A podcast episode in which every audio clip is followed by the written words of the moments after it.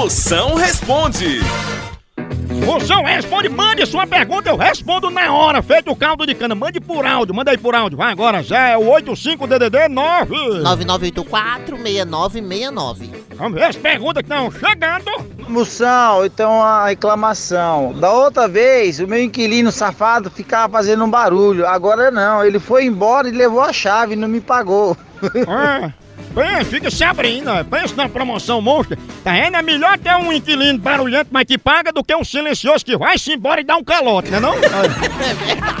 Rapaz, ó, vizinho barulhento é igual a feira. Se tiver na porta da gente, incomoda, tá entendendo? Agora, faça que nem vovó. Você tá reclamando de barulho, ela se mudou pro empreendimento. Catraia, é só vizinho silencioso. E é? É um condomínio fechado, todo murado, grama bem verdinha. Fica ali no um cemitério Parque da Paz. Moção, me tire uma dúvida.